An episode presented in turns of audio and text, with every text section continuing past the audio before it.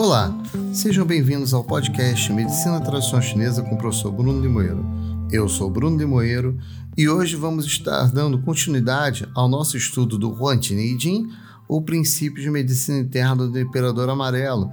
Estamos no Suen, Questões Simples, capítulo 21, Jin Mai Pielun, comentários adicionais acerca do canal. O Imperador Amarelo perguntou: Desde que o homem vive em ambientes diferentes e trabalha em lugares de tamanhos diferentes, com diferentes humores, seus canais, sangue e energias mudam juntamente com as diferentes situações? Tibor respondeu: O canal, o sangue e a energia de um homem serão afetados e alterados pelo terror, o temor, a fadiga, o movimento e a quietude. Por isso, quando se viaja à noite, o temor provirá dos rins. Quando a energia está superabundante e se move desordenada, irá prejudicar o pulmão. Quando uma pessoa cai, o temor provém do fígado. Quando a energia está superabundante e se move desordenadamente, irá ferir o baço. Quando alguém sente grande terror, este provém do pulmão. Quando a energia estiver abundante e correr desordenada, irá prejudicar o coração. Se alguém vadear por um rio ou cachoeira, o temor provirá dos rins e do estômago. Sob tais circunstâncias, se a pessoa tiver um corpo forte, sua energia pode ser desobstruída e poderá se recuperar de sua enfermidade.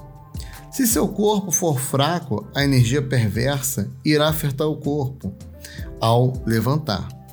Por isso, ao tratar, deve-se verificar se o corpo do paciente é forte ou fraco e a aparência de sua pele e músculos, a fim de saber se de onde a doença provém, sendo este o método de diagnosticar uma doença.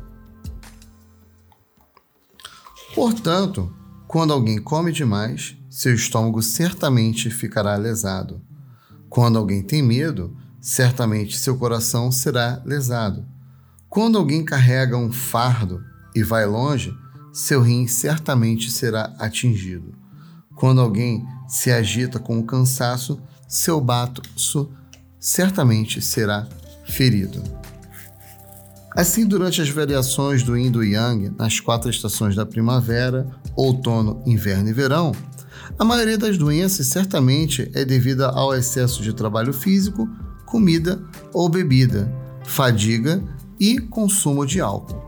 Nós, meus queridos, entendemos isso na medicina tradicional chinesa como fatores etiológicos mistos, né?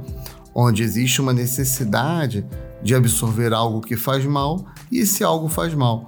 Então é um fator etiológico que é interno e externo, porque as coisas que fazem mal provêm do ambiente externo e a necessidade de absorvê-las do ambiente interno. Continuando. Quando a comida entra no estômago após ser digerida, parte dela é a substância refinada que é transportada ao fígado para umedecer os tendões do corpo todo. Outra parte dela, que é a substância essencial dos cereais, é vertida no baço, embebendo-se no sangue dentro dos canais. A energia do canal circula nos canais e ascende ao pulmão. Após as energias do canal convergirem no pulmão, são transportadas para a pele e os pelos. E é por esse modo que a gente consegue enxergar no ambiente externo o que acontece no interno. Continuando.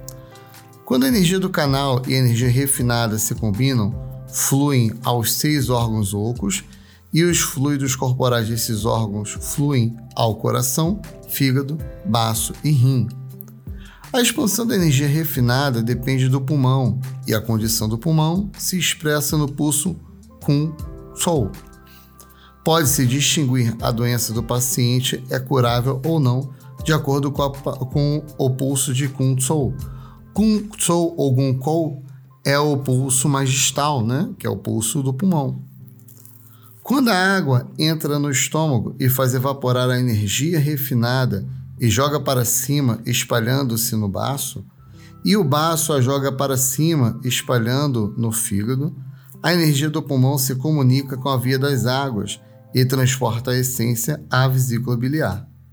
Dessa forma, com a produção, atividade de circulação da energia vital e a geração de água, a energia refinada se espalha para a pele e os pelos do corpo todo, circulando nos canais das cinco vísceras e sendo captada de acordo com as variações do movimento e descanso do Yin e do Yang nas cinco vísceras, nas diferentes estações, e esta é a condição normal dos canais. Quando só o canal de Taiyan está superabundante, irá ocorrer contracorrente da energia astênica e de espinéia. Isso mostra que o Yin está insuficiente e que o Yang está em superávit. Aplicar-se-á purgação do externo no interno, picando o ponto Shugu, ou seja, osso de ligação, ponto Shu inferior do canal da bexiga, e o ponto Tai Chi, ou grande arroio, que é o ponto Shu inferior do canal do rim. O ponto Shugu, gente, é o B65 e o ponto Tai Chi é o ponto R3 do canal do rim. Se só o canal Yang Min estiver superabundante e a energia Yang estiver muito rica e estênica, poder-se-á purgar picando o ponto Xiangu, vale que submerge, do canal Yang Min do pé. E o canal Tain do pé será fortalecido picando seu ponto Tai Bai, que é a grande claridade.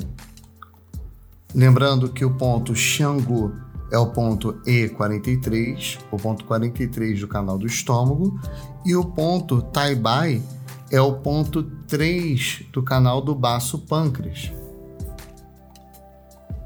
Se só o canal Xiaoyan estiver superabundante, ocorrerá uma energia caótica. Por isso, o canal Xiaoyan que está em frente ao canal Yangjiao irá ficar grande de repente, dever-se picar o ponto Linti, queda das lágrimas, do canal Xiaoyan. Quando ele se refere aqui no texto que o canal Xiaoyan está em frente ao canal Yangjiao, ele está se referindo, na verdade, ao Yang Weimai, o que acontece? O, o ponto VB35 se chama Yang Jiao. E além de ser o encontro dos três yangs da perna, né, que é o estômago, a vesícula biliar e a bexiga, o VB35 ele também é o ponto de acúmulo do canal Yang Weimai. Então o que acontece? Quando ele está se referindo ao Xiaoyang e ao canal Yang Jiao, que está na frente, está se referindo justamente ao ponto de acúmulo do Yang Weimai, né? E quando ele fala para ponturar o lenti do canal Xiaoyan, ele está se referindo ao ponto VB15, ponto 15 do canal da vesícula biliar. Continuando. Quando só o canal Xiaoyan estiver superabundante, isso mostra que o Xiaoyan está em excesso. Quando só o canal Tain estiver superamudante, deve-se ser examinado com cuidado. Se as energias dos canais das cinco vísceras estiverem reduzidas e a energia do estômago não puder ser controlada, é porque há excesso do Tain. Ao tratar, deve-se revigorar o canal Yang do pé, picando-se Xiangu, vale que submerge. Deve-se ser purgado o canal Tain do pé no ponto Tai Bai, grande claridade.